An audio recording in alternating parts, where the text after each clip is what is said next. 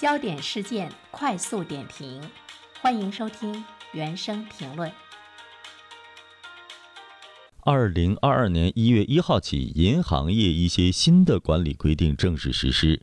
刚性兑付的保本理财产品将不复存在，异地互联网贷款受限。地方银行开展互联网贷款业务的，应服务于当地客户，不得跨注册地辖区开展互联网贷款业务。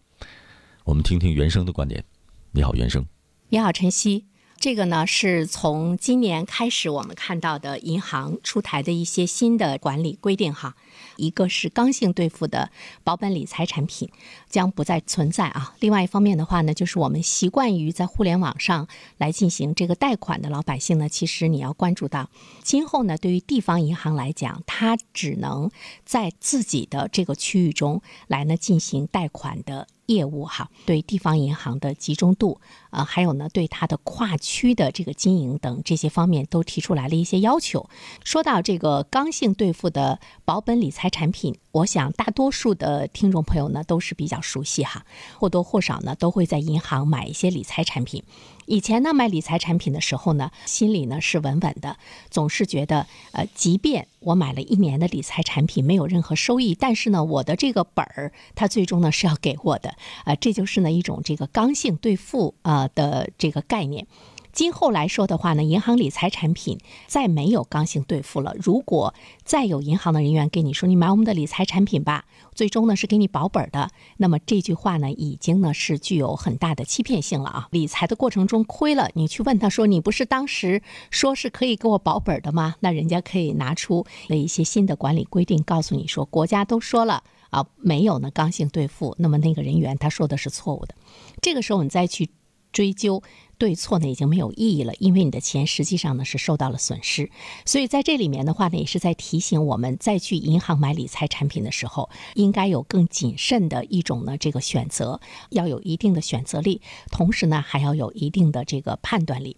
资管的新规正式实施之后，银行理财产品它会全面的净值化，这就是呢以前呢具有高流动性、高收益性的现金管理类的理财产品，一度呢成为银行理财项向净值化转型的冲规模的利器，但是呢，随着这个过渡期的结束，这个红利呢也会逐步的消失。现金管理类的银行理财产品的收益率会下降到货币基金的水平，那么它的这个收益呢是很低的哈。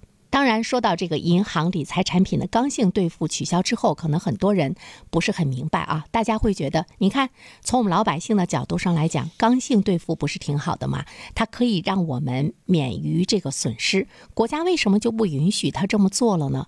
今后银行的理财产品不再刚性兑付了，那么银行理财还安全吗？这个我觉得对于很多的老年人来说呢，是一个问题，因为我们都知道很多的中老年人他在这个。投资理财方面还是比较谨慎的，所以呢，大多数呢会去选择银行理财产品。我们想说的是，银行它的理财产品刚性兑付的背后，其实呢是隐藏着很大的风险，它甚至于呢可能会影响到银行存储客户的资金的安全。就是说，我们把钱存到银行去，那恐怕呢是最安全的吧。但是呢，一旦啊这个刚性兑付一直是在进行的话，其实它会影响到所有人在银行的这个储。续的资金的这个安全，一旦呢引发了系统性的风险的话，它会关系到我们每一个人。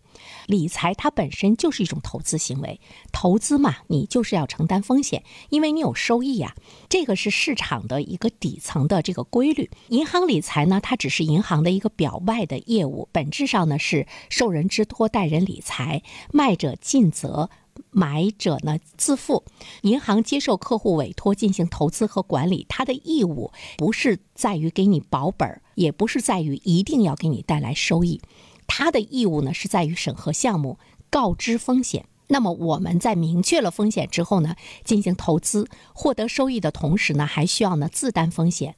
所以呢，如果银行它的这个理财是保本保息的话，它就等于是存款了。它就不应该叫理财产品，这个呢也是一个基本的概念呢，是需要呢清晰的哈。